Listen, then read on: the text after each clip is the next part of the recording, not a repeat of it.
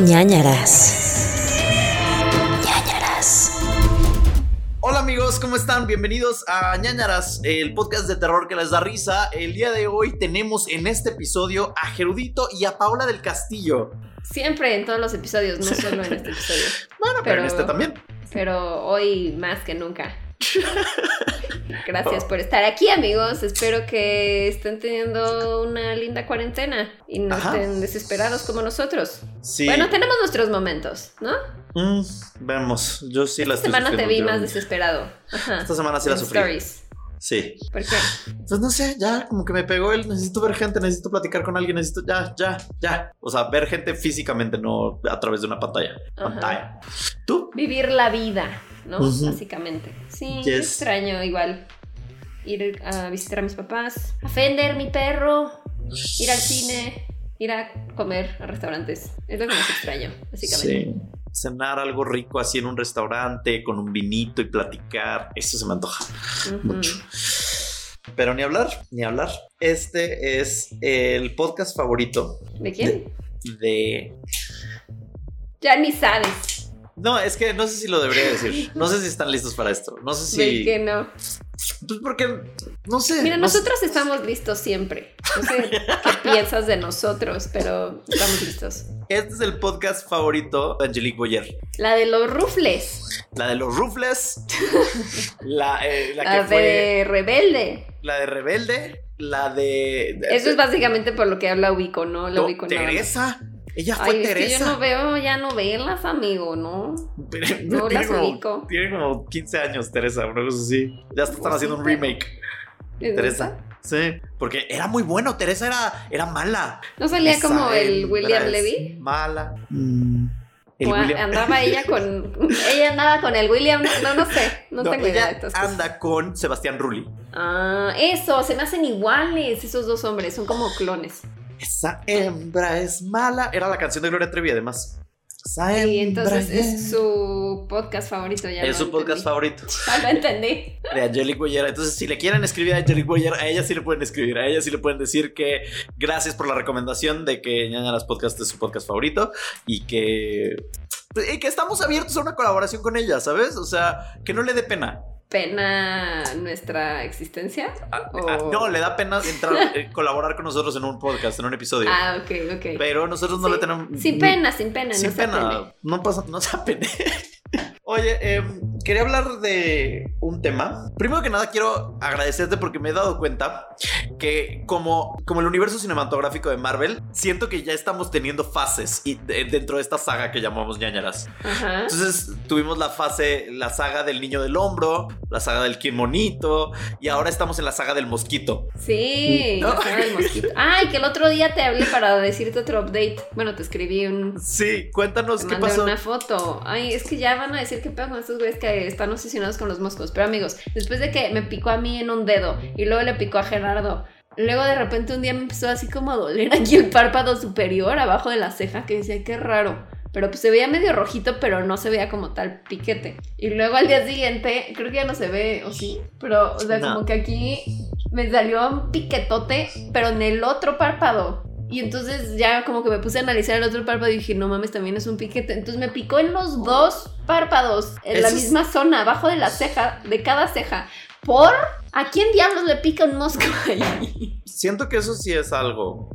Siento que sí Simbólico. es como Tutankamón queriéndose vengar de mí por hablar de su historia. La saga de los mosquitos no ha terminado, amigos. No hemos tenido este fin y esperemos, esperemos que ya acabe. Porque yo ya estoy harto. Ya. Odio los mosquitos, los odio. No, y además ahora me pasa como mucho de esas moscas, o sea, no, no mosca de fruta.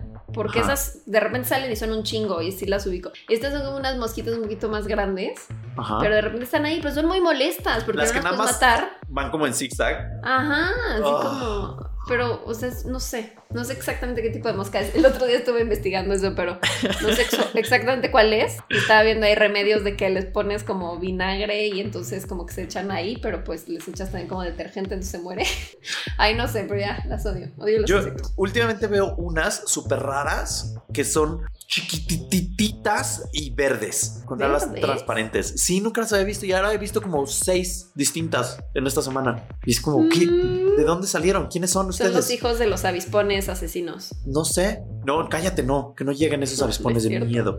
No, esos sí están de terror. ¿Has Sí. visto esos videos de cómo les arrancan la cabeza a las abejas? No, no, no quisiese. Está no estoy loco. listo para eso. No estoy preparado. Las pobres abejitas que son todas cute. Bueno, o sea, no me gustan, o sea, pero tampoco. O sea, si veo una abeja sí huyo, aunque realmente no tienes que como hacer movimientos bruscos, pero tampoco me gusta que las maten. Puedes Son huir en cámara lenta. Ajá, exacto. Me imaginé Andy Samberg. Ahorita estoy viendo mucho Brooklyn Nine-Nine. Qué buena es. Me fascina esa serie. Sí, me he dado cuenta que eso me funciona en la cuarentena. Veo muchas series de comedia. Mm. O sea, como que me eché todo Community otra vez y nunca había visto Brooklyn Nine-Nine, entonces me la estoy echando intensamente en un maratón loco. Ay, qué bueno que la estás viendo. A mí me hace- es de mis series favoritas de comedia. Se me hace muy es buena. muy divertida. Pero sí, amigos, ese es mi consejo. Si están así como luego desesperados de la cuarentena, vean series de comedia. Siento que te aliviana muchísimo. Muchísimo. Oye, eh, tengo una queja ¿Cuál? que tengo que hacer pública. Y es contra algunos ciertos ñaños. Que estoy harto. Uh. Lo siento, lo siento, me voy a poner perra, lo siento. Pero estoy qué? harto de que digan o que comenten. Ay, es que eso ya lo dijeron en otro podcast. Es que eso ya lo, ya lo habían dicho en Leyendas Legendarias. Ah. Gente, vamos a hablar de una cosa. Ustedes no van a una taquería y dicen, ay, no, es que en otra taquería ya tienen trompo de pastor. Cada quien puede agarrar su trompo de pastor y hacer tacos de pastor y les va a saber diferente porque hay diferente sazón. Entonces. Sí, obviamente hay noticias que se vuelven tendencia mundial porque. Por ejemplo, me lo, lo dijeron cuando dijimos lo de la SCP Foundation.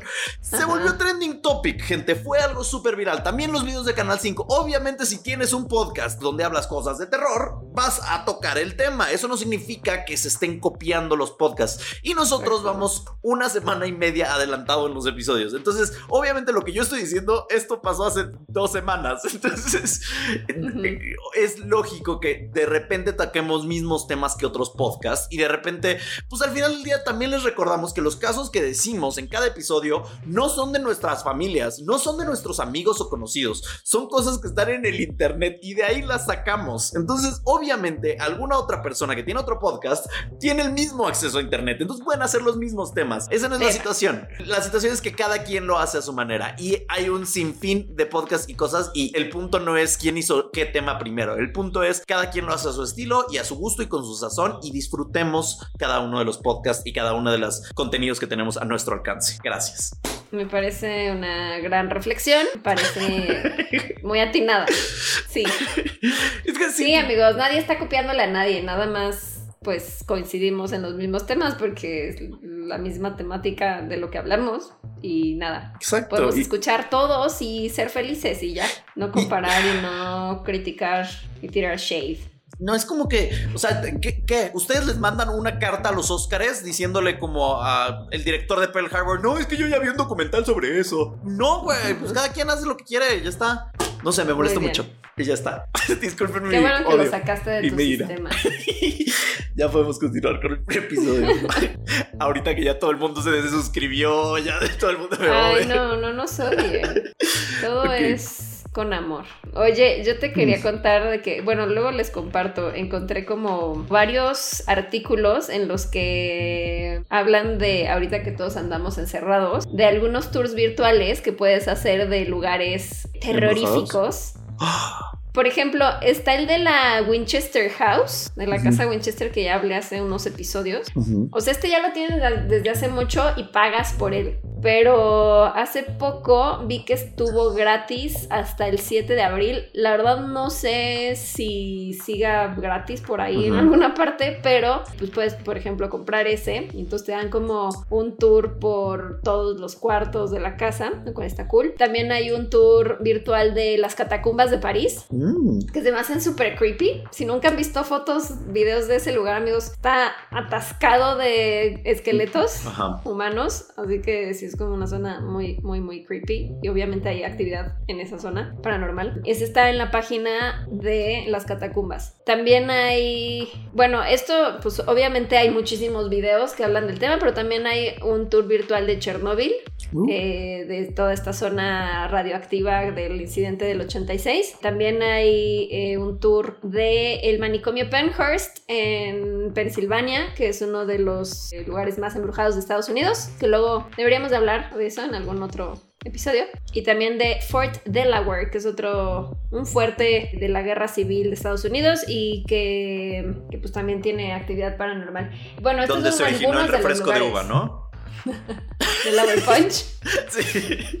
No tengo ese dato, luego te lo confirmo, pero tal vez, tal vez sí sea de ahí. Por eso era un fuerte, porque era ahí se hizo la guerra de los refrescos. Exacto. Me parece muy atinada esta reflexión nuevamente. Muchas gracias, amigo.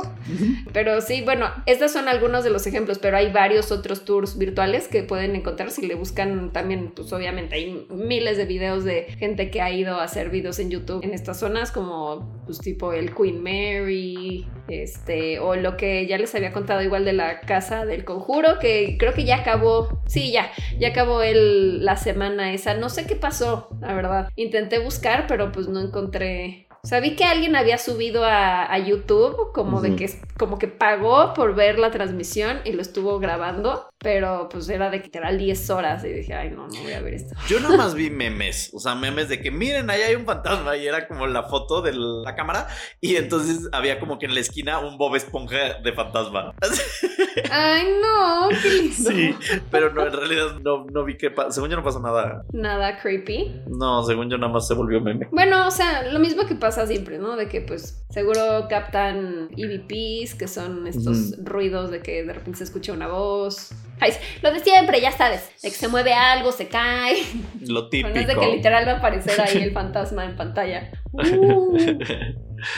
Pues no, si se veía una sombra o se movía algo, ¿sabes? Y no, Ujú. nada como realmente evidente, nada más Un señor Burns ahí, les traigo amor. verde.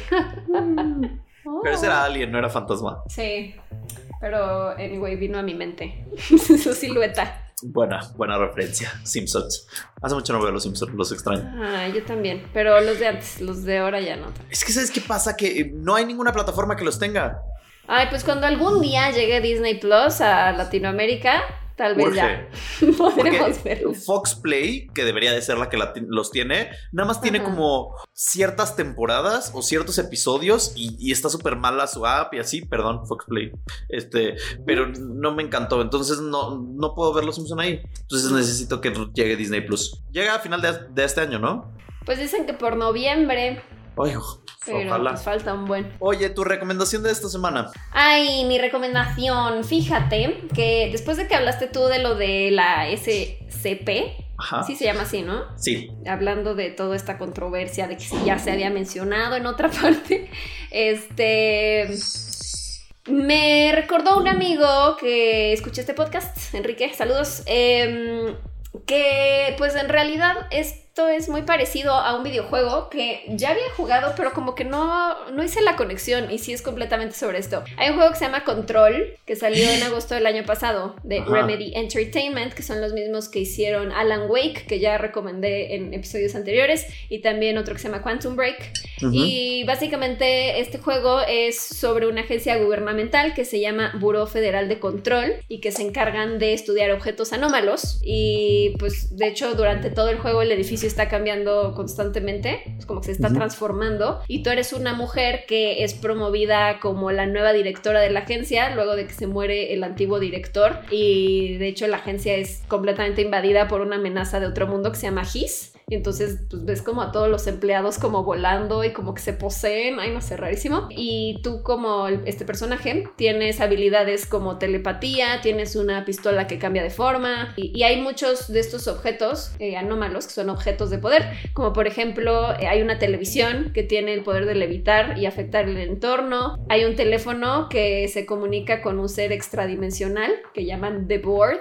Y está en un plano astral, pero en realidad este es como la entidad que elige como al nuevo director de la agencia. Eh, hay un caballo de carrusel que te da la habilidad de evadir, o sea, de que te puedas mover con gran velocidad entre distancias cortas. Y, pues así hay como muchos otros objetos. Y la verdad cuando lo jugué, como lo jugué en stream, pues luego es medio complicado estar poniendo atención a todos los documentos que vas leyendo y toda la historia, porque pues estás viendo más bien como los comentarios y así. Entonces se me hizo como medio compleja la historia, como que luego no la entendía y era como de, ah, ¿qué diablos pasó? Pero pues sí, es básicamente lo de la SCP. Y pues está bueno, está entretenido por si lo quieren jugar. Ese es- me acuerdo que vi tu stream y se veía bien divertido porque que, tenías poderes, ¿no? La mujer esta- Sí. tenía esos poderes de que agarrabas como computadoras y se las aventabas a un monstruo y así. Ajá. Sí, o sea, Ajá. básicamente yo la describía como que era una Jean Grey. Sí. Este, porque, pues sí, tiene como poder de que, sobre todo puedes agarrar como cosas del entorno, aunque sea el piso, o sea, como que arrancas el concreto con Mm. tus poderes y lo usas ya sea para hacer como un escudo y protegerte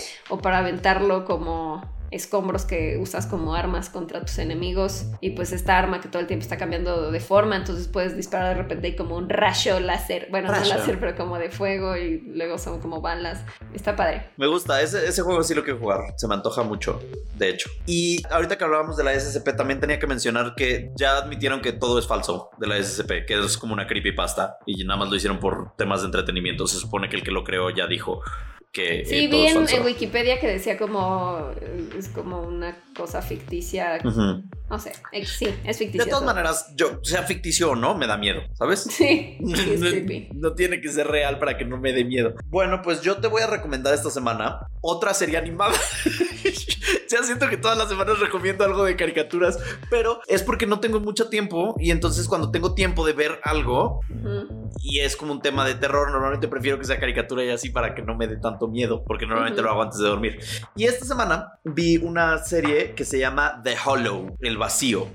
Es una serie animada, eh, está en Netflix y está interesante, está bien, bien interesante. El inicio de la serie, no voy a spoilear más, pero el inicio de la serie son tres adolescentes que despiertan en un cuarto, cual escape room, y no se acuerdan de nada. No tienen ni idea cómo se llaman, de dónde son, quiénes son, no saben nada. Y entonces de repente tienen que escapar de ahí y conforme van pasando los episodios van encontrando diferentes cosas que tienen mucho que ver con este podcast. De, repente hay un zombie por ahí, hay un alien, hay como cosas súper de este mundo de terror. Y está bien loca, de repente sí hay unos twists que no ves venir y el final de la primera temporada es como, "Ah, ok, sí, ok.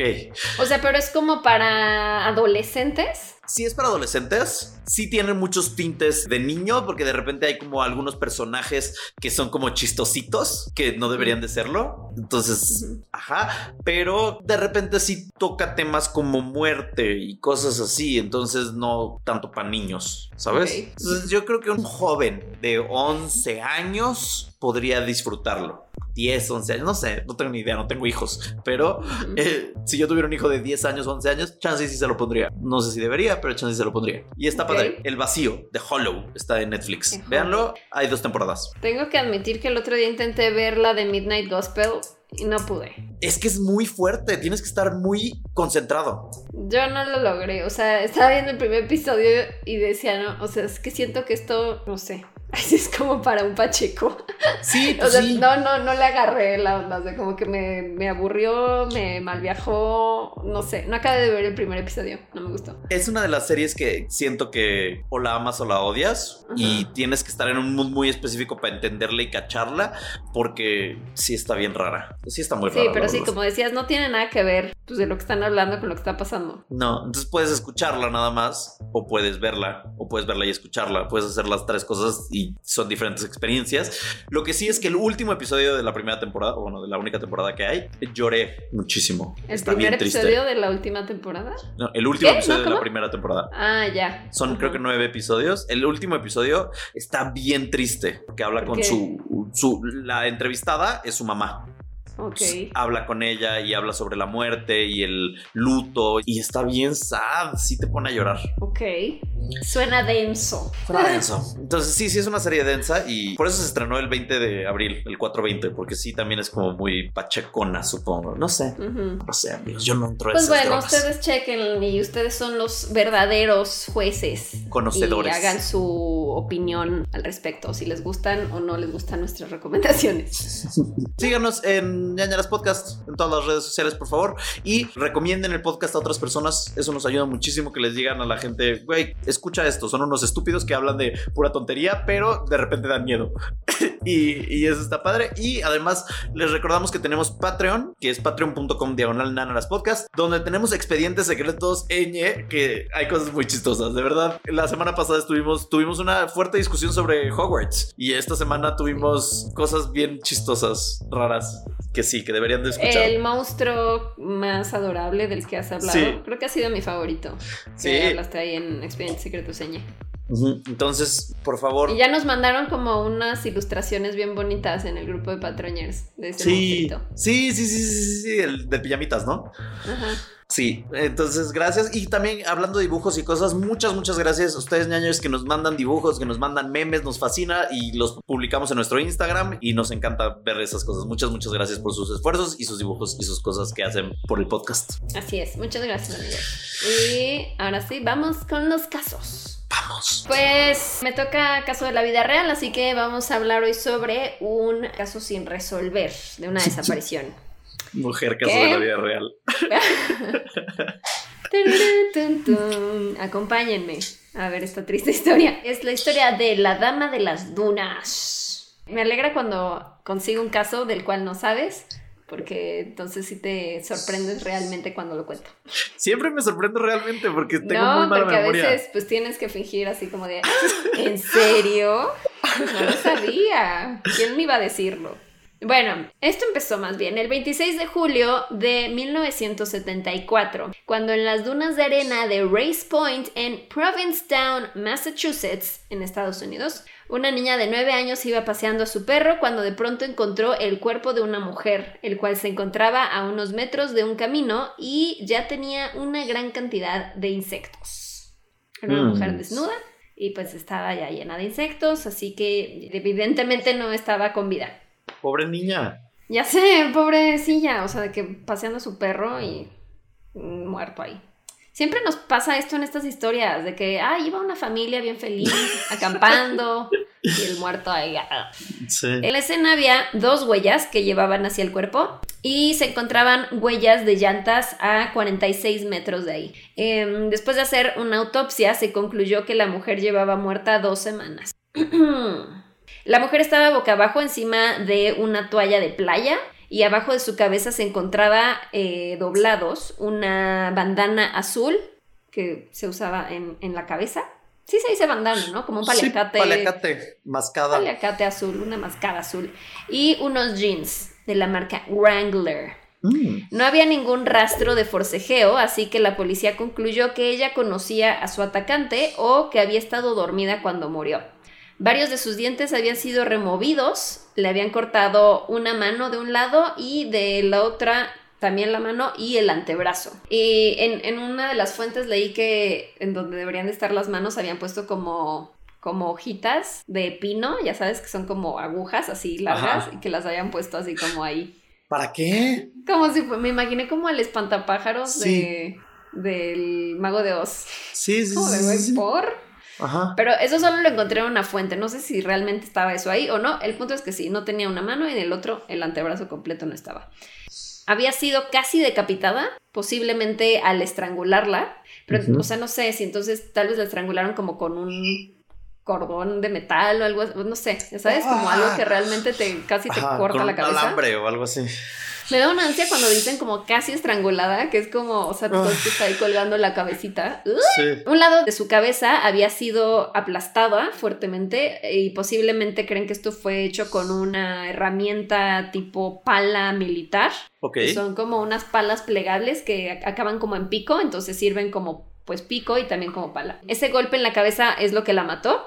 Y había señales de violación, posiblemente post-mortem. Se calculaba que tenía entre 25 y 40 años, aunque podría tener entre 20 y 49 años. O sea, era como muy difícil identificar todo porque como ya está en un grado de descomposición muy avanzado, por ejemplo, no, no se le veían bien pues, los rasgos de la cara como para poderla identificar. Tenía cabello castaño o pelirrojo, tampoco están como tan seguros como cuál era el, el tono. Estaba peinado hacia atrás en una cola de caballo con una liga elástica dorada y sus uñas de los pies estaban pintadas de rosa. La policía determinó que la mujer medía aproximadamente un metro sesenta y ocho, pesaba 66 kilos y tenía un cuerpo atlético. Tenía eh, un trabajo dental incluyendo coronas con un valor de entre 5 mil y 10 mil dólares. Y al Uh. analizarlo se llegó a la conclusión de que era un trabajo estilo Nueva York. Mm, O sea, era fancy. fancy pants. Fancy dental. Los investigadores creen que el que le faltaran dientes, manos y un antebrazo indicaban que el asesino quería esconder la identidad de la víctima o la suya. Porque ves que luego usan, por ejemplo, los dientes para identificar a la víctima o pues obviamente las huellas dactilares y pues no tenían nada de eso para identificar. O abajo de las uñas, carne del atacante. Cuando los rasguñan. Bueno, en esa época todavía no tenían lo del ADN. ADN, claro. Entonces no podían como realmente tomar eso. Pero pues sí, también muchas veces hay de que un pedazo de tela o algo así que pueden Ajá, o analizar. pelo para- o algo así. Sí, para ver de dónde salió eso. Se investigó el caso durante meses, pero no se pudo averiguar nada y fue clasificado como un caso no resuelto. Posterior a esto, el cuerpo fue sepultado en octubre de 1974, a excepción de la cabeza, la cual guardaron para investigar más al respecto. Ay, que me da también ¿Pa mucha ansia eso, Ajá. porque pues... O sea, imagínate que ya te moriste ahí súper trágicamente, violentamente, y además se queda en tu cabeza para analizarla. No, no, no me late eso. Ajá. Y así, mejor guárdenla con mi cuerpo, gracias. No, ajá, o sea, si me, si ya me morí, pues ya manténganme completo, ¿sabes? O sea, no me tengan por partes ni que fuera refaccionaria. Exacto. En el año 2014, ah, esto está lindo porque uno de los investigadores recaudó fondos para comprar un nuevo ataúd para la víctima, porque originalmente en el que la enterraron en el 74 era un ataúd de metal delgado y ya estaba oxidado y deteriorado. Entonces dijo, pues hay que comprarle un ataúd decente para que pues, no se esté rompiendo, ¿no? La policía buscó entre miles de casos de personas desaparecidas y una lista enorme de vehículos aprobados que transitaban por esa zona. No encontraron ninguna coincidencia. En la escena del crimen, la arena y la toalla de playa no parecían que habían sido alteradas, así que se creía que el cuerpo fue movido a esa zona específica donde fue encontrado. O sea, no la mataron ahí, sino que la mataron en otro lugar y ya nada más la plantaron ahí, como que ahí pusieron el cuerpo y la toalla. No se encontró ninguna otra evidencia. En 1979 se hizo una reconstrucción facial de la mujer y sus restos fueron exhumados en 1980 para examinarlos, pero otra vez no encontraron ninguna pista. Me parece bien frustrante eso, o sea, de que ya pasaron años y otra vez lo sacan y es como otra vez no hay nada, vuélvanlo a enterrar y Y otra la vez. pobre mujer con la cabeza ahí. Sí, está decapitada, perdónanos. Ay, sí, a mí por qué, si yo no hice nada. Perdónanos. Luego de que empezó a usarse el ADN para resolver casos, el cuerpo fue exhumado nuevamente en marzo del año 2000, pero no encontraron nada nuevamente. O sea, estamos hablando que llevan 30 años investigando sobre este caso. Ok. Ujú. En mayo de 2010, su cráneo fue analizado con un escáner CT que genera imágenes las cuales fueron usadas por el Centro Nacional de Niños Desaparecidos y Explotados para hacer otra reconstrucción. Y, o sea, si buscan, si la Dama de las Dunas, hay muchísimos dibujos. La neta, como que no se parecen entre ellos. Y ya sabes, como de esa, como de esa cara genérica que, que hacen luego en esos dibujos, que no, o sea, no parece ni una persona, parece un maniquí. Y luego ya como que las últimas reconstrucciones que han hecho ya se ve como una persona real. Pero bueno, lo interesante de este caso va a continuación. Ok. Es como un plot twist, así, Ok. nada que ver con lo anterior. En el año 2015, Ajá. el hijo de Stephen King, Joe Hill, autor de Lock and Key, que Ujú. recomendaste hace poco, estaba viendo Tiburón. Jaws. Ah, estás temática el día de hoy. Ok. Ajá, la película de 1975 de Steven Spielberg. Y según él, en la película aparece la Dama de las Dunas. Según él. La película fue filmada entre mayo y octubre de 1974 en Massachusetts y en junio estuvieron filmando en un lugar llamado El Viñedo de Marta a 160 kilómetros de Provincetown donde encontraron el cuerpo un mes después. Hill Además- habló con un... ¿Eh?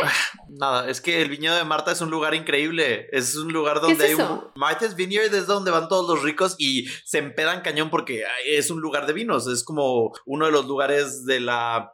¿Cómo se llama esto? Del wine country. No sabía eso. Sí, es uno de los lugares donde la mayoría de la gente de California va y hace sus catas de vino y hay como que diferentes vinos y así. y Bueno, pero esto no es en Pensilvania. ¿O hay varios? No, es que se. Mm, no sé. Tal vez no lo sé. No sé. Sí, ha de ser como una franquicia. Ajá. O tal vez no. O tal O vez la vez gente va ahí, ¿sabes? No sé. Ajá. Yo en mi mente siempre pensé que era en California, pero al parecer no. Entonces, no sé. No sé, no tengo idea. El punto es que hay vino y es un lugar El de punto cata. es que es un lugar muy concurrido. El viñedo de Marta. Y este lugar está a 160 kilómetros de donde encontraron el cuerpo. Hill habló con un investigador del FBI y le mostró que en la película hay una secuencia en la que llega una multitud por la celebración del 4 de julio en el minuto 54 con 2 segundos. Y ahí aparece una mujer que es un extra en la película y que se asemeja mucho a las reconstrucciones de la víctima. Además, en la película se puede ver a esta mujer usando una bandana azul, jeans similares a los de la víctima y una playera blanca. Pero bueno, en la víctima nunca encontraron playera nomás, la bandana. Digo, era común que usaran bandanas en esa época, pero como que sí se... Es mucha digo, coincidencia. Es literal una escena. Si buscan igual La Dama de las Dunas, aparece esa foto en todas partes. O sea, de que es como un still de la película y sale como la mujer viendo como hacia la derecha, al horizonte. Y sí se parece físicamente, aunque digo, está un poco lejos, entonces tampoco hay tanta nitidez como para identificar, ah, sí es Mm. ella. Uno de los investigadores lo consideró como una pista interesante, pero otros lo consideran como una especulación salvaje y forzada. Y hay una posibilidad porque pues la filmación de la película fue un evento súper importante en esa zona, en esa época, y llamó mucho la atención de todos los que vivían ahí. Y pues obviamente los locales iban y querían ver cómo estaban filmando y muchos se ofrecían como extras para las escenas en las que había grandes multitudes de gente. Entonces es algo probable, si ella vivía ahí, pues que hubiera ido a ofrecerse como extra para la película. Y es Y la no hay- misma ropa que encontraron prácticamente. No hay un registro de quiénes eran los extras. No, pero lo que me Mm. frustra es que, ¿por qué no existe alguien que, si se volvió esto como viral en 2015, ¿por qué no todos los que fueron extra dicen como de, ah, sí, yo ubico a la persona, ah, soy yo, es mi abuela, o no sé, o no sé, o ya se habrá muerto esa persona, o si era ella. No sé. No, pero me no. causa Es que. es que no sé, no sé, no sé. Estoy pensando como si yo fuera esa persona. Te pasan 30 años. O sea, no sé si le seguiría diciendo a mis nietos como que yo salí en la película de tiburón, ¿sabes? O Sí. ya sería como de que, ah, sí. Me da o- igual. Ajá. Tal vez fue algo irrelevante ya. Aunque Tiburón sí es una película muy famosa, o sea, Sí. no es como... Es un clásico del cine, o sea, como Ajá. que sí deberías de contarlo siempre, de, ah, yo salí en tiburón. Sí, no es como que, ay, yo salí en Casi Divas, ¿sabes? Tenemos una amiga que salió en Casi Divas, por eso lo digo. Sí, o sea, como que sí lo contarías, lo sabrían todos tus nietos, toda tu familia, ¿no? No sé, me parece muy, me, me causa ansiedad esto. Y Joe Hill, como que lo que él escribió en su blog era como de, pues a ver, yo la vi, se me hizo parecida, pero al final de cuentas yo soy un autor de ficción, a esto me dedico y pues Mm. encuentro este tipo de coincidencias y pues no deja de ser como una historia de fantasmas, o sea, como que te cuentas. Sí. ¿no? O sea, pues sí. O sea, como que tampoco lo hace como en, ay, sí, quiero la fama, ¿no? O sea, nada más es como, ah, pues vi esto, se me hace parecida. Además, él, cuando se enteró de este caso, estaba leyendo un libro que precisamente habla de cómo la gente ahora con el Internet está resolviendo casos que son como casos fríos, bueno, como casos sin resolver de hace muchos años, y pues son como, como el caso este del, del gato. ¿Cómo se llama? No te metas con los gatos. No, ajá, sí, no, me estaba riendo por el caso frío. Cold case. Caso frío, ya sé. Es que debería decirse en español caso frío. ¿Estás de Sí, acuerdo? sí, Es un caso frío. Es un caso congelado. Ajá. El caso frío. Sí, don't mess with the cats. Sí, don't fuck with the cats. Sí, whatever. como eso. O sea, pues que la gente puede buscar ese tipo de pistas en internet. Pero bueno, ese es el tema de Joss. Ahora vamos a regresar a las pistas contundentes que tiene la policía. En 1987, una mujer canadiense le contó a una amiga que en 1972, en Massachusetts, vio a su padre estrangular a una mujer. La policía intentó localizar a dicha mujer, pero no lo logró. Esa es como pista uno, pero pues no llevó a nada. Ajá. Segunda pista, otra mujer le dijo a la policía que la reconstrucción de la víctima se parecía a su hermana, quien desapareció en Boston en 1974, pero tampoco se llegó a ninguna conclusión de que era o no era o nada. Los investigadores también siguieron el rastro de una criminal buscada llamada Rory Jean Kessinger, quien tendría 25 años cuando sucedió el asesinato y se escapó de la cárcel en 1973. La policía creía que había cierta similitud entre la víctima y Kessinger, sin embargo el ADN de la madre de Kessinger no coincidía con el de la víctima. Entonces la descartaron. Dijeron, no, no es ella. Eh, también se llegó a encontrar similitud entre otras dos mujeres desaparecidas de Massachusetts, pero también fueron descartados los casos. Y en cuanto a sospechosos, y ahora en cuanto a los sospechosos que hay, en 1981 los investigadores descubrieron que una mujer que se parecía a la víctima había sido vista con un mafioso llamado Whitey Bulger, alrededor de la época en la que pudo haber sido asesinada la dama de las dunas. Bulger era conocido por remover los dientes de sus víctimas, así que dijeron, eh, puede ser este güey. Mm. Pero nunca se encontró una conexión entre el asesinato y Bulger, y además él fue asesinado en prisión en 2018, así que ya no hay como más que preguntarle. Es que ya pasó mucho tiempo. Otro sospechoso era Tony Costa, un asesino serial de la zona, que inicialmente fue considerado un sospechoso, pero luego fue descartado porque Costa murió en mayo de 1974 y la víctima fue encontrada en julio de 1974. Entonces no fue ese güey. Pero me encanta porque es como de, seguro fue el asesino serial de la zona, obviamente. Pero es como de, no, ya me morí, ya no me echen la culpa. y el principal sospechoso es el asesino serial, otro asesino serial, Hayden Clark, quien confesó el asesinato diciendo, podría haberle dicho a la policía cuál era el nombre de ella, pero después de que me golpearon no iba a decirles nada. Este asesinato aún no ha sido resuelto, y lo que la policía está buscando se encuentra en el jardín de mi abuelo. ¿Qué, qué pinche niño berrinchudo? Ya sé. Ah, ah, no, pues me pegaste, ya no te voy a decir, ¿eh? Ya, ya, ya. Yo te iba a decir, pero como me pegaste, ya te chingaste. Pero, No. pero si quieres saber, ve a la casa de mi abuelo. ¿No? O sea, ¿eso qué? Y fueron a la casa del No, abuelo o sea, y la no policía dice que Clark sufre de esquizofrenia paranoide, que es una condición que puede hacer que alguien confiese falsamente crímenes que no cometió. Entonces, como que cuando dice cosas, como que no lo pelan mucho. Y de hecho, en 2004, Clark envió una carta a un amigo diciendo que él había matado a la mujer en Cape Cod, Massachusetts. O sea, no en Donde la encontraron, sino en Cape Cod. También le envió dos dibujos, uno de una mujer sin manos, desnuda boca abajo, y otro de un mapa apuntando hacia donde fue descubierto el cuerpo. Así que dijeron, ah, entonces chance sí fue. Mm. Y luego en abril del 2000, esto ya no entendí porque lo único que encontré fue que decía, en abril de 2000, Clark guió a la policía a un lugar donde aseguraba que había enterrado a dos víctimas hace 20 años. Pero luego ya no supe si, si habían víctimas ahí o no. Supongo que no. ¿O sí? Yo supongo que sí. Pues así las encontraron o no. Pues dice que.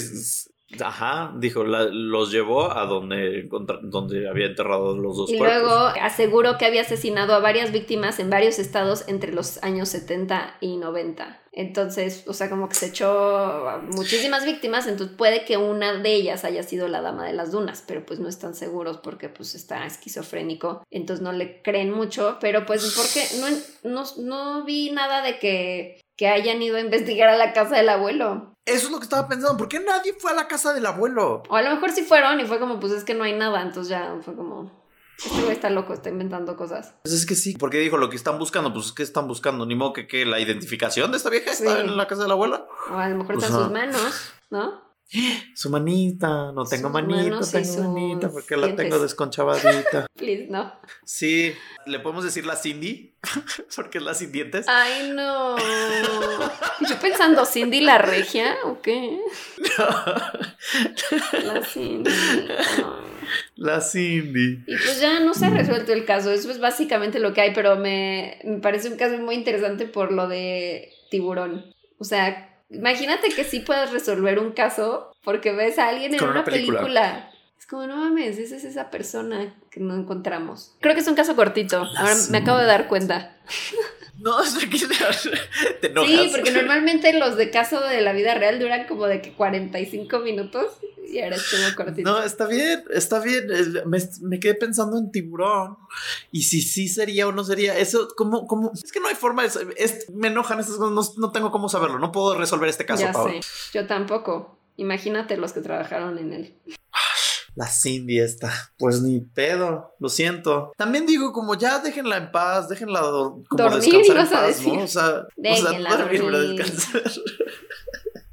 Déjenla descansar, ¿sabes? Qué necesidad de que todavía tengan la cabeza y en el 2010 todavía estén haciendo pruebas y 2018, o sea, ya, ya, ya, ya, o sea, ya pasan ¿cuánto? 50 años. Ya es momento de que ya sea quien sea ya fue. No se resolvió su crimen y en otro plano no terrenal pagará ese asesino sus crímenes. Ay, espero. No, o sea, es que a mí sí me gustaría. Digo, nadie la ha reclamado como de, ay, es mi hermana y quiero saber cómo murió. Pero pues imagínate que sí, o sea, su familia nunca supo qué le pasó y pues qué triste nunca tener como Pues una también entonces, o sea, no quiero ser culero con su familia, pero su familia no buscó lo suficiente porque es un caso bastante mediático. ¿Cómo la podían identificar? Bueno, pues con las nuevas. por los jeans, por los... A lo mejor estaba muy de Ay, moda en esa época esos jeans y esa bandana. Sí, pero de todas maneras, yo siento que si ven mi cadáver, o sea, sí entenderían mi ropa. Es como que, ah, Su sí, él playera usaba de eso mucho. Deadpool, sí. Ay, no. Su playera de Britney. Mi playera de tiburón. Aquí llegó tu tiburón. Bad Bunny, baby.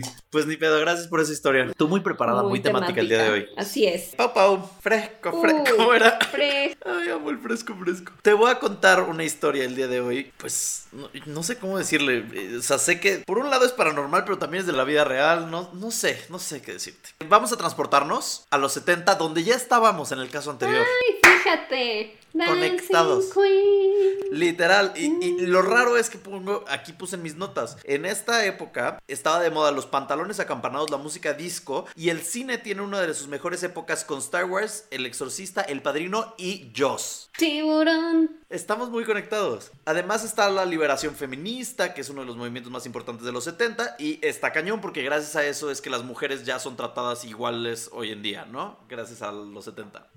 Ok. Vemos. Vemos, vemos muchísimo. Pues bueno, en esa década, una parapsicóloga de nombre Nancy Ann Tapp crea el concepto de unos niños superdotados que están en la Tierra para salvar a la humanidad. ¿Ok? ¿No Eh, son como niños índigo o eso? Sí, vamos a hablar de ¿Sí? los niños índigo hoy. A ver. Clasifica a los humanos por colores, como si fuera J Balvin en su último disco, y dice que, que prácticamente los niños tienen, o bueno, los humanos tenemos un color, ¿no? Este color específico es el que tienes durante toda tu vida y es el color de tu aura. Actividad interactiva para ti y para todos los ñaños en estos momentos. ¿De qué color crees que eres? Ay, iba a decir verde, pero es que estoy viéndote a ti y atrás tienes verde. Entonces dije, verde. No, pero tú, Pau, a ver, cierra los ojos y todos los Ay, ñaños ahí en soy. casita cierren los ojos y piensen, ¿de qué color soy? ¿Ok? Soy azul. ¿Ok? ¿Ok? ¿Qué tipo de azul? ¿Eres azul claro, azul bebé, azul oscuro? Ay, como un azul marino. Azul marino. Ah, eres índigo, tú. Ah, Ella, en mamona. no, no sé. Tengo que concentrarme más. Para mí tú eres ¿Tú qué morado. color eres? ¿Tú Yo- crees que soy morado? Sí, no sé, siempre te he visto morado. Mm, me gusta mucho el morado. Sí, siento que eres morado. Yo me siento. Sí. No sé, no sé. Una vez le pregunté esto a Mario Bautista porque estábamos platicando de esto y me dijo que yo era naranja y yo no me siento naranja. Yo me siento más como verde. Tal vez sí me siento verde. Mm, sí te veo entre naranja y verde. Sí, ahí está. Y yo me siento entre morado azul. Y tal vez por eso este podcast usamos todo el tiempo morado y verde. Hoy estoy usando naranja. No, pero, eh, o sea, para el diseño de la imagen y en nuestros Sí. fondos y así siempre es morado y verde, entonces tal vez... es por Oye, eso. sí, ¿eh? Tal vez por eso. Bueno, el punto es que ñañers, ustedes están en casita y dijeron azul, naranja, verde, rosa, morado, rojo, café, lo que sea, gris, negro. El color... que- Marrón. marrón. El color que ustedes piensen que son, normalmente ese color es su aura. Muchas veces le atinamos a nuestro color de aura, lo cual es interesante. La parapsicóloga Nancy Tapp decía que en la década de los 70 habían muchos niños que habían nacido con el aura o su color de vida en color azul oscuro o índigo, mejor dicho, ¿no? Entonces los llama los niños índigo. Hizo cuatro categorías esenciales de niños índigo. Humanista, el niño índigo humanista es aquel que es muy bueno con las palabras y sabe perfectamente cómo hablar y comunicar ideas. Entre ellos, por ejemplo, pone a Obama, a Barack Obama, a Príncipe William, serían como ejemplos de lo que podría ser un niño índigo humanista. Luego están niños índigos conceptuales, que no son muy buenos con las palabras y comunicándose y socialmente, pero son muy inteligentes y saben perfectamente cómo funcionan las cosas. Esto es, por ejemplo, Sheldon de, de Big Bang Theory. Ok. Luego están los artistas que son, estos son la mayoría de las personas que están en Hollywood y que trabajan en cosas de medios y así, podrían ser niños índigo artista, eh, entre ellas, por ejemplo, Venus y Serena Williams, no nada más como que con cámaras, sino que también actividades deportivas, si eres muy bueno y así, ese es otro de los niños índigo, Eminem. Oye, pensé en el que dijiste ahorita de Sheldon, pensé Ajá. en Mark Zuckerberg. Mark Zuckerberg es un Es como, Sí, sí, es como raro socialmente, pero pues es, no deja de ser alguien muy brillante. 100%, ¿no? 100%. Diccionario y, ajá, que sabe cómo funcionan las cosas. Y el último tipo de niño índigo que ella pone en estas categorías son los interdimensionales o catalistas, que estos son prácticamente gurús que están en la Tierra para cambiarla y que van a transformar la Tierra. O sea, Dalai Lama o así. Ajá, ajá, ellos. Gandhi. Gandhi. O sea, se supone que esto es el tipo de niño índigo, ¿no? Bueno. Pasan los años, pasa la década de los 70, pasan los años 80 y entonces llegan los 90. En los 90 explota un libro, bueno, no explota, se, se vuelve muy popular un libro que crea o escribe su aprendiz de Nancy, que se llama Jan Tober, y su esposo Lee Carroll, crean este libro que se llama Indigo Children, The New Kids Have Arrived, ¿no? Entonces es como la nueva New generación. Kids on the Block. Ajá, es como la- los nuevos chicos en el barrio, ¿sabes?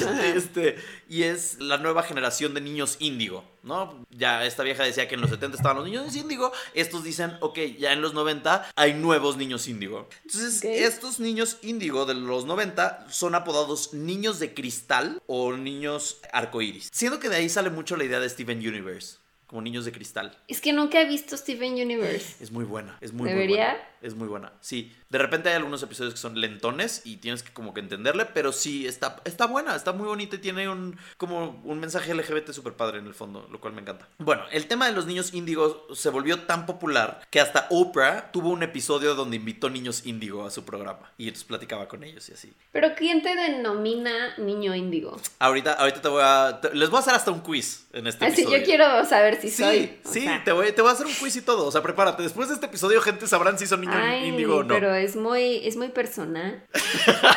No quiero que la gente sepa que soy índigo. No Eh. Bueno, ¿Qué tal que me casan como a los X-Men? No. el concepto. Ella es mutante. Eh, Ataquen a la del castillo. El punto es que se vuelve tan popular que para el 2002 se hace la primera convención internacional de niños índigo y asisten más de 600 personas que sienten en lo, en lo más profundo de su ser que son niños índigo y que ellos son niños índigo y están convencidos de serlo, ¿no? Ok. O sea, Vamos esas a- personas habían leído ese libro y habían, se habían Y- identificado. Hicieron el quiz, este, fueron a informarse y dijeron soy un niño índigo, chin, check. Que por ejemplo, digo, es algo medio relacionado, pero el otro día encontré una página que se llama como 16 Personalities, o sea, 16 personalidades en inglés, y pues igual te hace como un quiz de una, o sea, dice ahí justo, tardas 12 minutos en hacerlo, y pues son como preguntas que dice que contestes como muy honestamente, aunque algunas te lleguen a incomodar, pero digas la verdad, y te sale como tu tipo de personalidad, y la verdad sí se me hizo muy atinado, yo soy un mediador. Oh. Y te explica como qué, o sea, qué tipo, o sea, por ejemplo, aquí lo tengo.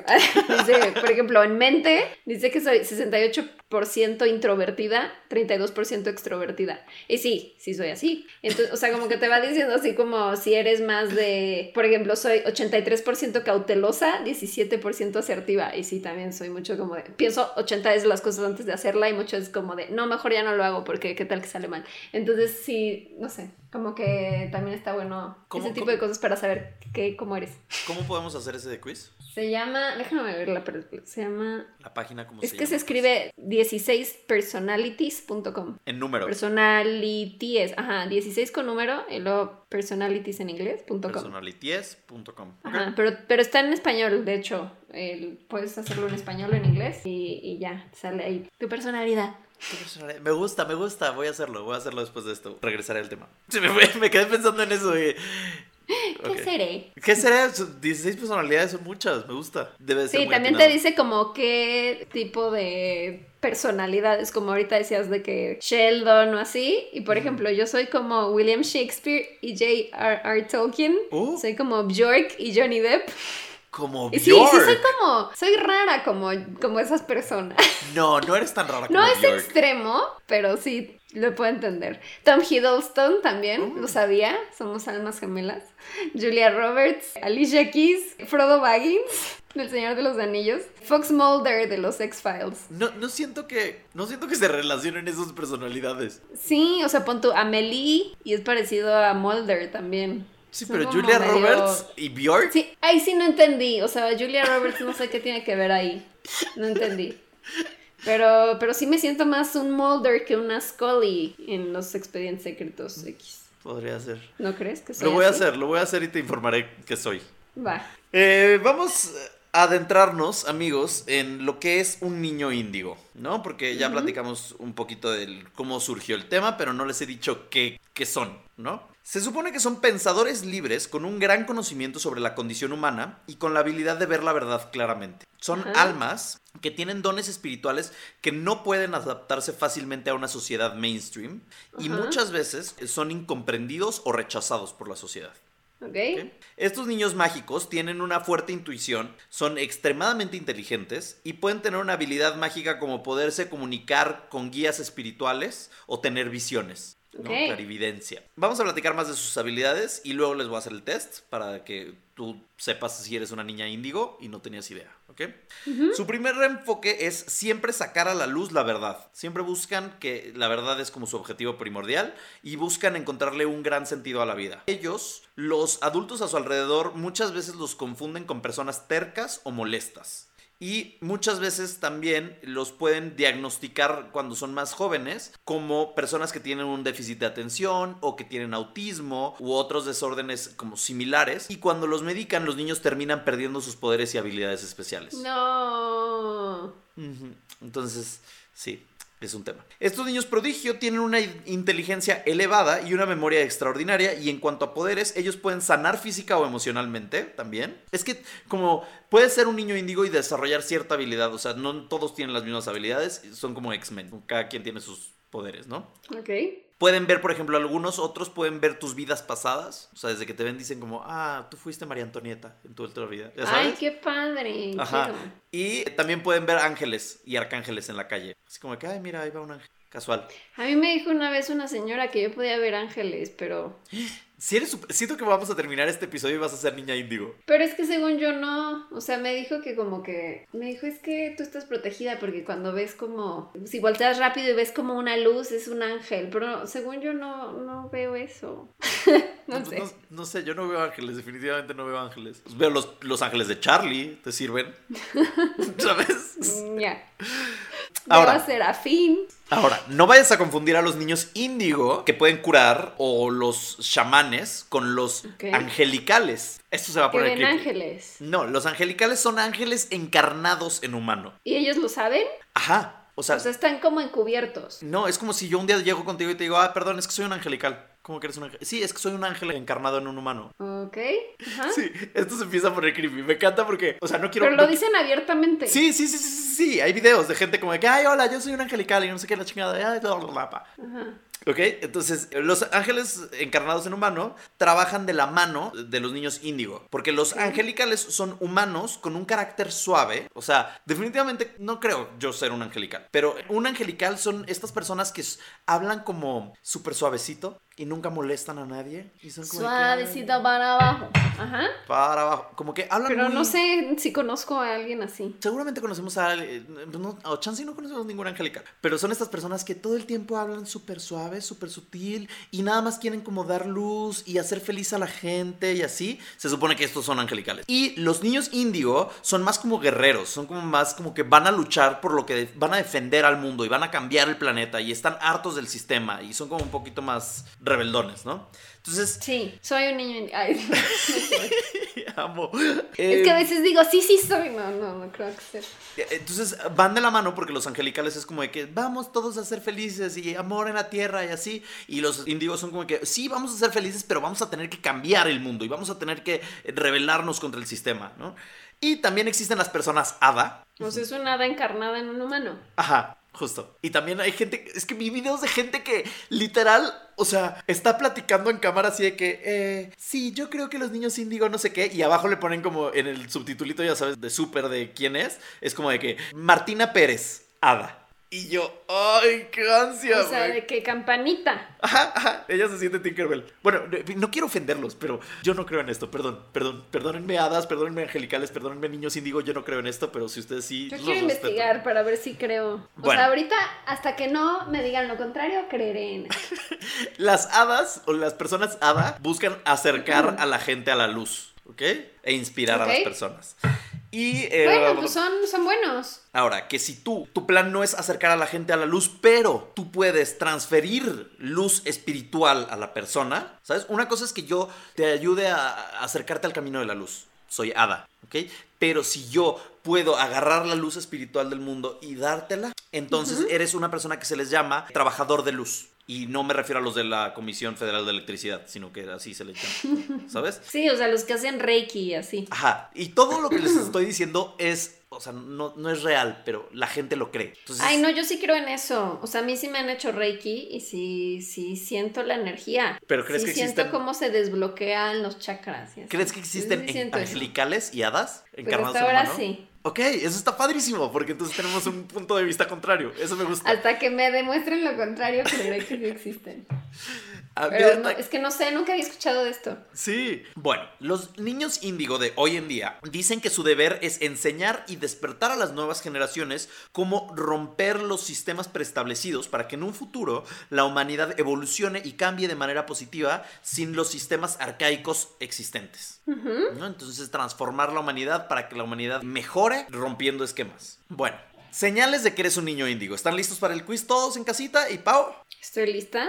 Ok, vamos a ver. Son 17 señales que te pueden indicar si eres un niño índigo.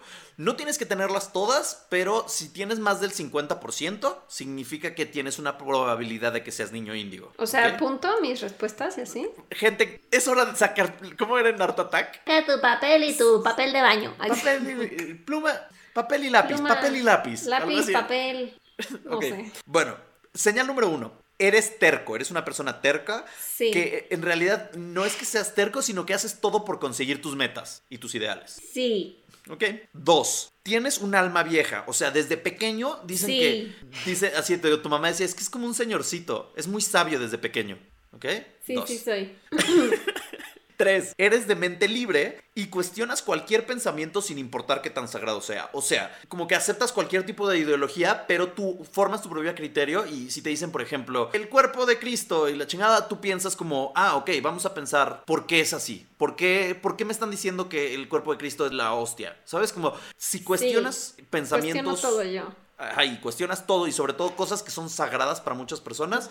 Ese es un punto. Cuatro, cuando eras joven decían que eras desobediente y de adulto dicen que odias que te digan qué hacer, ¿ok?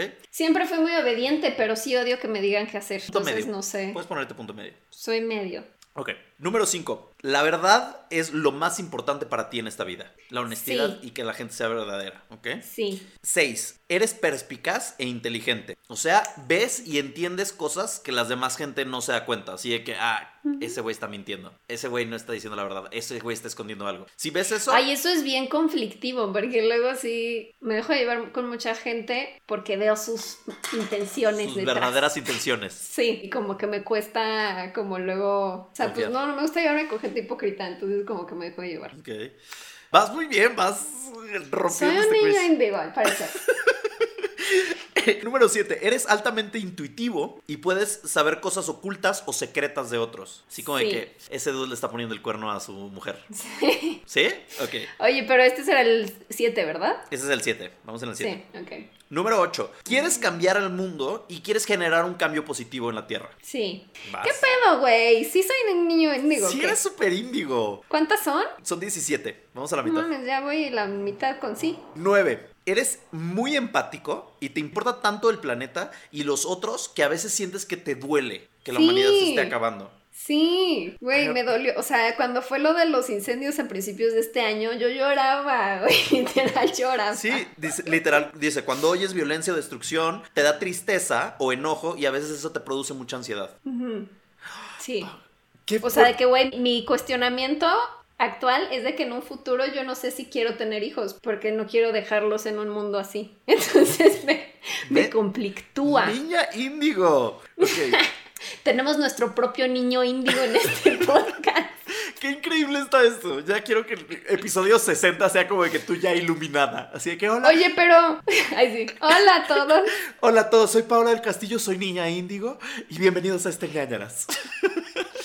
Oye, no, pero ¿qué tal que luego sale alguien experto en este tema y nos dicen, claro que no, todo lo que contestó es al revés, no es índigo, es una niña roja. No, yo, a ver, yo lo investigué, yo hice mi trabajo, mi tarea, ¿sabes? Y- Trabajo. mi trabajo, mi, mi trabajo y mi tarea y busqué varios quizzes y varias señales de niño índigo, entonces confíen en mí. Oye, Eh, pero ¿por qué tú no nos estás contestando tus respuestas? Mm, Porque yo hice el quiz en línea. Al final te doy mi porcentaje. Yo tuve un 65% de niño índigo. Entonces, Ok. sí, tengo una probabilidad de ser niño índigo, pero no es 100% segura de que soy. ¿no? Entonces, Ok.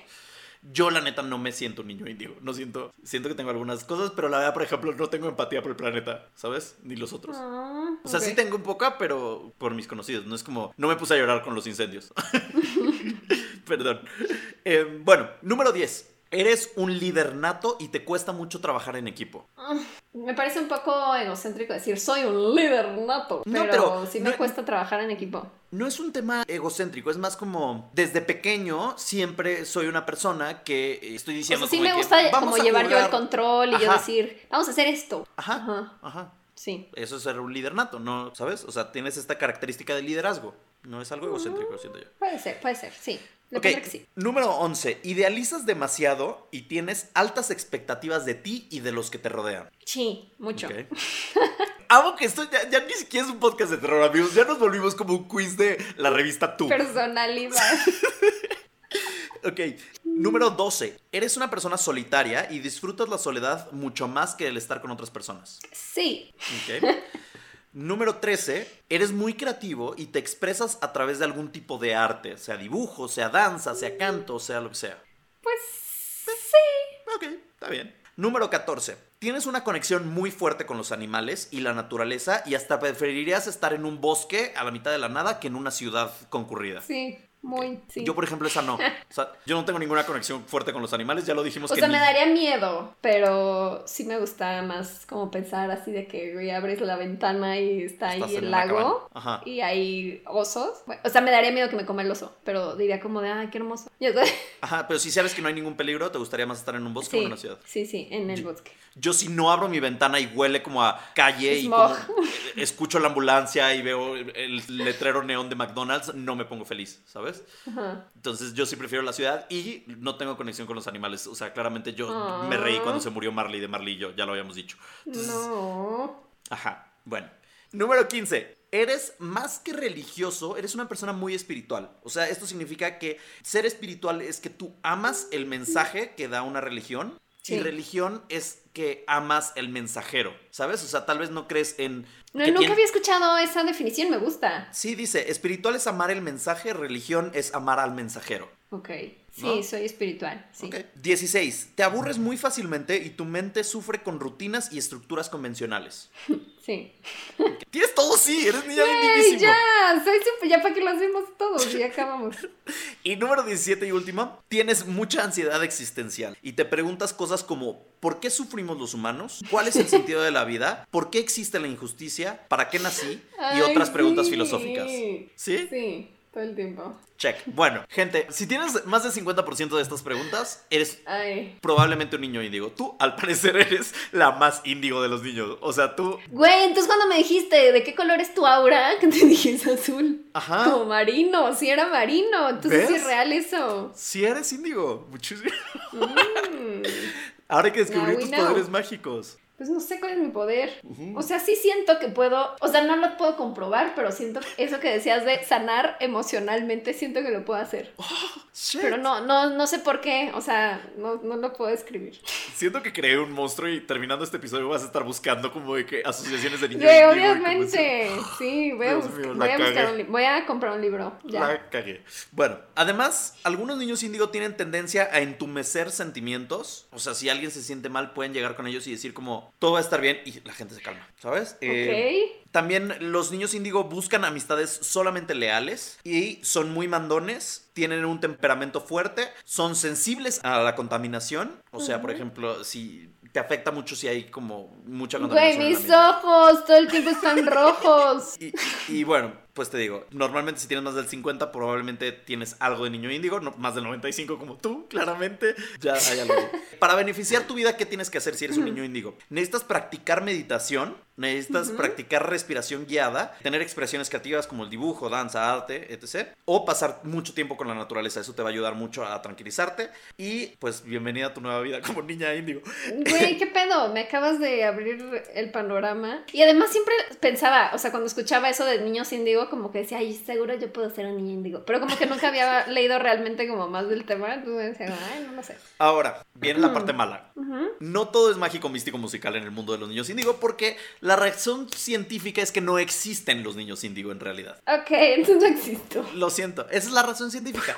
En realidad, muchos psicólogos lo que dicen es que en realidad los niños son niños que tienen algún tipo de desorden, como algún tipo de déficit de atención o están dentro de este espectro autista. Y muchas veces los padres que son New Age y esto los catalogan como niños índigo para salirse de su paternidad fácil y decir como, no, es que no es problemático mi hijo, es especial, ¿sabes? Y en Sí. realidad es como de que, dude, medica a tu güey, ¿sabes? O sea, tu niño Ay, está no, sufriendo. pero yo no necesito que me mediquen. Tú ya no eres niño. Bueno, pero sí cuando era niña, sí era como raro, o sea, no hablaba. O sea, de que literal le preguntaron una vez a mis papás como de, oye, ¿tu hija es muda?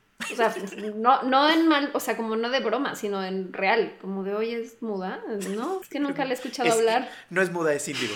Ah, es índigo. No, es que nunca le he escuchado hablar y mi papá así de, pues así es. No. No, sé, nunca ha hablado conmigo, pero... Pues eh, dicen que los niños que, que no son medicados y así, probablemente en un futuro podrían tener problemas para adaptarse a la sociedad y que al decirles que son especiales y que son niños índigo, esto puede generar conductas narcisistas y pues al final es mala paternidad. Es lo que dicen la parte científica en cuanto a niños índigo, ¿ok? Ajá. Y lo que es cierto es que yo soy de la creencia de que si eso te hace feliz y si tú no lastimas a nadie y quieres decir que eres un niño índigo, vívelo, gózalo, disfrútalo y vive tu indiguez, ¿sabes? Oye, si Pero- Obama es índigo, vívelo, Es que vívelo. No se sabe si es índigo. O sea, es como el tipo de personalidad de Ok. Barack Obama podría ser un niño índigo, pero no está confirmado que sea niño índigo. Ahora, yo también creo que no existen esos poderes mágicos y en realidad son personas que están dándole como sentido a su existencia, lo cual para mí está bien. Esto es ya opinión personal. Em, pero, pues. También es como un tipo de personalidad, como decías, ¿sabes? O sea, yo podría decir como, ay, como que desglosar mi personalidad y decir, ah, es que así somos todos los niños ocre, ¿sabes? Y es como, güey, pues no, somos todas las personas, tenemos personalidades similares y rasgos de rasgos. todo. Y no, eso no te hace más o menos especial, simplemente te hace diferente o único, ¿sabes? Exacto. En el 2014 se empezó a proponer que más que un término New Age, en realidad los niños índigo eran una nueva especie de religión, o sea, ya se está haciendo una, rel- una neorreligión, junto con otras nuevas religiones, con una que seguro vas a amar y no sabía que existía hasta ahorita. ¿Es de animales? sí. No, se llama Jediismo y está inspirado en la... ¿De Jedi? Ajá, en las creencias religiosas y filosóficas de los Jedi. Y ya existe el Guau. Jediismo y es una Me nueva religión. los Jedi. Hoy en día, los niños índigo, las personas que se saben niño índigo, o que dicen que son niño índigo, tratan de explicar que no son seres mágicos, pero son niños que buscan, o personas que buscan una nueva conciencia en la humanidad. Y hay muchas filiales alrededor del mundo, así que puedes ya unirte a la tuya, mexicana.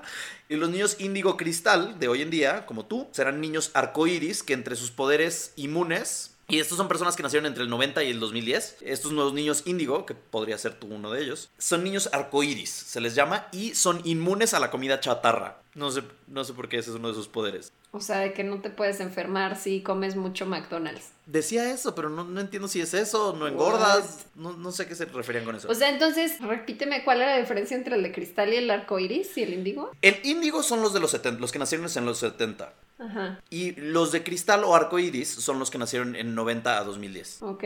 Depende, algunas personas dicen O niños. sea, es lo mismo cristal, arco iris. Y en realidad niño índigo, nada más es la diferencia de época. Cristal y arcoíris es exactamente lo mismo, depende a quién le preguntes y cómo lo tome. O sea, algunas Mm, personas dicen, les dicen niño arcoíris, otras personas le dicen niño de cristal y otras personas el dicen niño cristal índigo. refleja un arco iris. Exacto. Es lo mismo. Yo sé. Sí. Bueno, eh, muchas personas, de hecho hay como muchos estudios que piensan que los niños índigo reales sí tienen superpoderes y son un experimento de la CIA y que hay casos de niños que tienen EHFs o Extrahuman Functions como niños que pueden escribir, y estos son como niños índigos súper avanzados, y al parecer hay como estudios, o bueno, suena un poco como a lo de SSP Foundation y como cosas random, pero que hay niños que están en- separados de la humanidad y que los separan porque tienen poderes como uno que puede escribir en papeles con la mente, o sea, de que ponen en un, un papel en una cajita y el niño escribe flor y abren la cajita y está escrito flor. O sea, Eh, de que Eleven. Bueno, ajá. Eleven no escribía así, pero me imagino. Eleven es, Eleven es el ejemplo perfecto. Eleven es, se supone, un niño índigo de este tipo. Y eh, hay otros niños, por ejemplo, que no necesitan los ojos para ver. Entonces los vendan, les vendan los ojos y ellos pueden ver perfectamente. Daredevil. Ajá, Daredevil Style. Hay una niña que hizo que mil rosas florecieran al mismo tiempo Wow. en un campo. Y hay un niño que podía teletransportar objetos de- a diferentes lugares. Algunos famosos, que se supone que son niños índigos, como de los fuertes, no, no famosos de celebridades, pero niños fuertes. Ted Kaczynski, el Una Bomber, dicen que era un niño índigo. De hecho, sí, cuando dijiste de, de lo de prefiere vivir en la naturaleza, pensé en él automáticamente, porque el güey se fue de ermitaño y no tenía ya contacto con la humanidad Justo. prácticamente. Eh, hablaremos de él en otro episodio, pero sí. Robert Fisher, que es el jugador de ajedrez que ganó el campeonato mundial de ajedrez a los 14 años. Ok. Ay, no, esas personas son como muy. O sea, tienen un IQ demasiado elevado. Yo estoy. Esos son los... Soy un. yo soy un índigo bien promedio. Estos se supone que son como los top índigos, o sea, índigos fuertes. Em, Gregory Smith, que es un güey que ganó cuatro veces el Nobel de la Paz, y la mexicana Dafne Almazán Anaya, que a sus 10 años ya estaba en la universidad y se convirtió en la psicóloga más joven del mundo a sus 13 años, y Wow. toca el piano, hace taekwondo y en sus tiempos libres da clases de chino mandarín, porque sabe. wow. Ajá. En cuanto a cultura pop, puedes ver la película Indigo Children, que salió en 2012 en Estados Unidos y ha hecho referencia a ellos muchas películas y muchas culturas, sobre todo en los 90 y en los 2000. Hay muchas referencias en películas y en series de que, ay, sí, eres súper índigo y así de broma, y porque se volvieron muy popular. Yo vi un documental de Vice de como media horita que está en YouTube, en donde un inglés va a Nueva York y se reúne con distintos niños índigo o personas que lo creen. Y Ay, lo que lo más voy a me- ver. Ajá, y lo que más me sorprendió es lo seguro que están las personas de que son niños índigo. Y hay convenciones y cosas así. Y se me hace muy loco. A mí se me hace muy loco. Pero, Güey, voy a investigar más sobre el tema ajá, eso son para definir realmente si sí soy, además de este test. Entonces, gente, ñañers, busquen en internet. Hay quizzes para ver si eres niño índigo. Busquen el de 19 personalities. Y pues compartamos 16, resultados. 16. 16, 16 personalidades. Es que yo tengo tres 16 extras. personalidades. wow, se me hace muy interesante el tema. Qué bueno que te gustó el tema porque. Me gusta. Es el que sufrí. me dijiste como de, ah, no sé si está cagado. Creo que no les va a gustar. A mí me gustó. Porque Espero eres niño índigo. Porque te Ah, pues sí. definimos. Por eso me gustó. Pero si no les interesa saber sobre mi personalidad, tal vez dijeron, "Mm, no. Pero espero que a ustedes también hayan hecho el test Así es. pues ya, no queda más que despedirnos en esta ocasión. con esta nueva verdad en mi nueva vida. Índigo, que seas niña índigo. me encanta.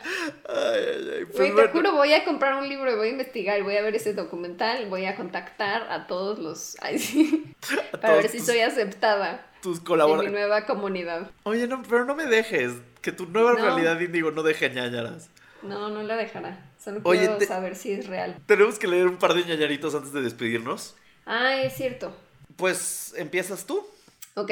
Esta historia dice: Hola Paloma y Gumercindo y Triquismickers. Esta historia ya la había enviado hace tiempo, pero con el asunto muy X y creo que eso murió en el olvido. Así que aquí está con un título más llamativo. que dice, Normalmente, "Una niña visita a mi gente, mamá". gente, normalmente lo hacemos random. O sea, no crean que porque Sí. pongan un título más o menos llamativo, la vamos a ver. Normalmente es como que, ah, esta. Ajá.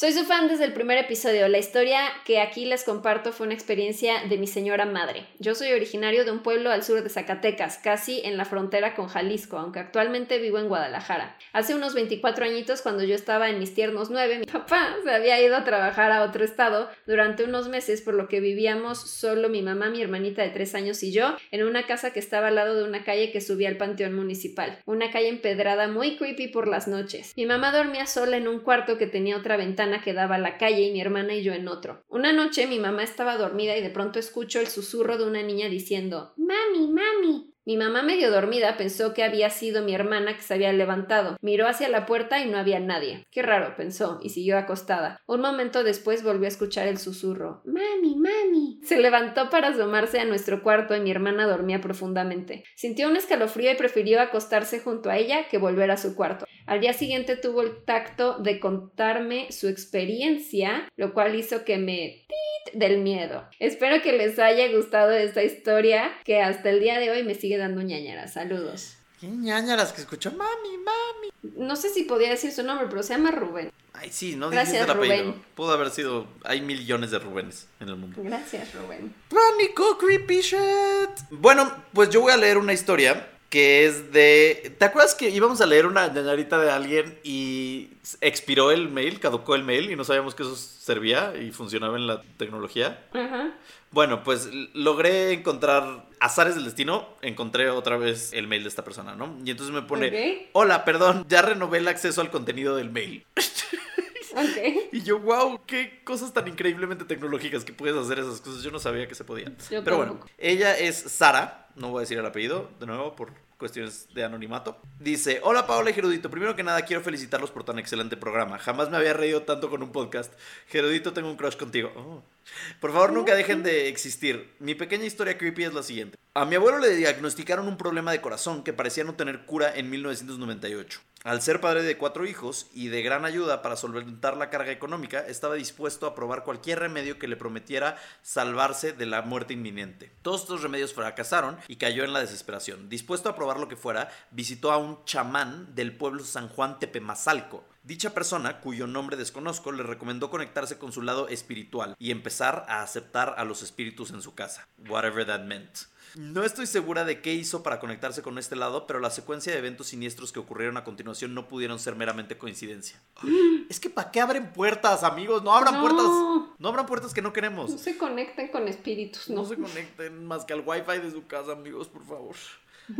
Las TVs de la casa se prendían de repente, llamadas no solicitadas sin nadie que contestara del otro lado. Las sillas se movían solas. Era una atmósfera horrible, pero lo peor de todo fue lo que me pasó a mí. Con tan solo cuatro años de edad, me empecé a levantar de la cama en la madrugada y me quedaba parada mirando al fondo de un pasillo que había en la casa. Nadie se daba cuenta hasta que empezaba a gritar. Y luego peor, cuando empezaba a gritar frases como, sí va a venir, ya viene, escóndanse. Ay, no, bye. No, oh, oh, oh. Miedo. Luego mis hermanos intentaban privarme del sueño porque tenían miedo, ya que no solo gritaba, sino que después de gritar solía reírme. No, no, Bye. nope, niña, Pobre de no. los hermanos, como de, güey, tú no te duermas. No, no manches el pánico de tener un hermano que hace eso. Me carcajeaba fuera de mí misma, cínicamente y con una voz ajena a una niña de tan solo cuatro años. What? Qué horror, es que ¿por qué son así? Em, todo volvió a la normalidad cuando mi abuelo falleció. Quizás solo vinieron por él, quizás solo se terminó esa conexión en cuanto él murió. Realmente no tiene caso preguntarse esto, porque son cosas que van más allá de nuestro entendimiento. No recuerdo nada, pero algo dentro de mí sabe que sí fue real. Saludos desde Alemania. Ya pueden decir que su podcast es internacional porque se los recomiendo a todos los hispanoparlantes de acá. ¡Wow, Yay, Sara! Mm. muchas ¡Qué gracias. pánico! Ay, Sara es, sí, la que hizo el otro día el meme de mis estados de ánimo. Sí, sí. ¡Wow! ¡Qué miedo, Sara! Sara, qué Creepy shit. Pánico. Mucho pánico. Gracias amigos por sus ñañaritas. Recuerden que mándenoslas a nanaraspodcast.gmail.com Y díganos también si les gusta que hagamos estas ñañaras al final o si quieren que las vayamos separando y luego tener un episodio de ñañaritas o cómo les, les está gustando esto de ñañaritas. Y ya, Ya. eso es todo. Tu frase de despedida. Ya sé. ñañaras. Turun, turun, tun, tun, tun, tun, tun, tun. Eh, la mía será ñañaras. El único podcast con una niña índigo. Gracias amigos. Los amamos. Cuídense. Bye. Bye.